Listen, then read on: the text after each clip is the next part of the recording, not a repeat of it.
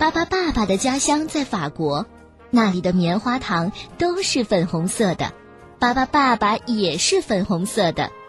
因为彩虹有七个颜色，所以他们有七个孩子。没有什么问题可以难倒巴巴爸爸和巴巴妈妈，他们充满智慧，还能轻而易举地变换成各种造型。他们友好和善，他们乐于帮助别人。巴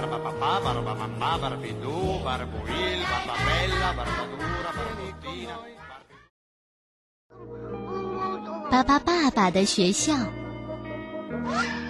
一天早上，巴巴爸爸一家送山上的一对双胞胎兄弟去学校，这可是他们第一天上学呢。啦啦啦啦啦啦啦啦啦！哎，刚走到学校门口，就看到一位老师逃了出来。为什么呢？原来啊，这里的学生非常调皮。他们不仅在墙上乱涂乱画，还用弹弓射击老师，并且把教室顶上的灯也给打坏了。孩子们在一起就打架，大人们也拿他们没办法。当然啦，有一些孩子，他们喜欢围在芭芭拉拉身边，听他弹奏音乐。大人们决定好好的教训教训这些调皮的孩子。妈妈把你送来是干嘛？让你在学校好好的念书。你看你净给我闯祸，你给我回家，我非揍你一顿不可。巴巴爸爸觉得打骂孩子这可不是个好办法，于是他说了：每个孩子都不一样，有的喜欢养鸟，有的喜欢音乐，有的喜欢画画。如果孩子喜欢汽车，那我们就教他机械知识，让他们一边玩一边学。对呀，不如就办一所巴巴爸爸的学校。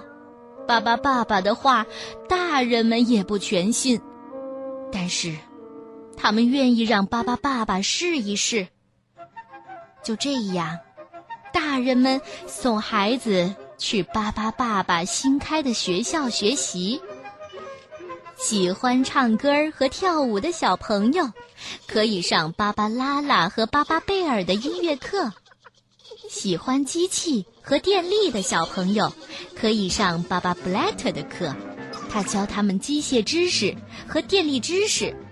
因为巴巴爸爸一家可以变来变去，小朋友啊，连学习用具都不用买了。你看，巴巴爸爸就变成了讲桌。芭芭拉拉还变成了一个皮球呢。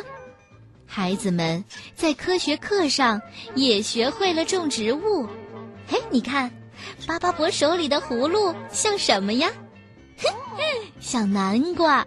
它竟然连葫芦和南瓜都长得那么像。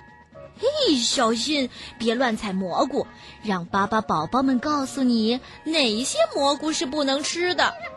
另外一个巴巴宝宝就是巴巴利伯，会教你怎样像海狸一样搭一个没有螺丝钉的小树屋。你不相信吧？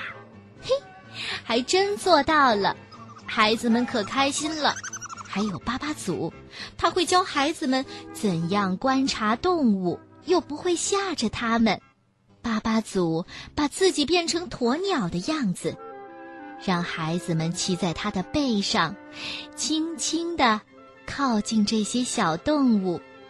而在巴巴伯的图画课上，孩子们可以在墙上随便画画，他们可开心了。我知道很多的幼儿园也开办了陶器制作的兴趣班，可是。做陶器可不简单呐，千万别嘲笑其他小朋友刚刚做好的陶器作品，他们会生气的。你看，这不，他们又打起来了。爸爸妈妈都在那儿发愁了，爸爸布莱伯却很高兴。他发现呐，这些孩子都特别适合玩橄榄球。嘿，孩子们，听我的啊！来，我数一二三，你这边来，这一队先过来。最后呢？所有孩子都在一块儿学习生词和阅读。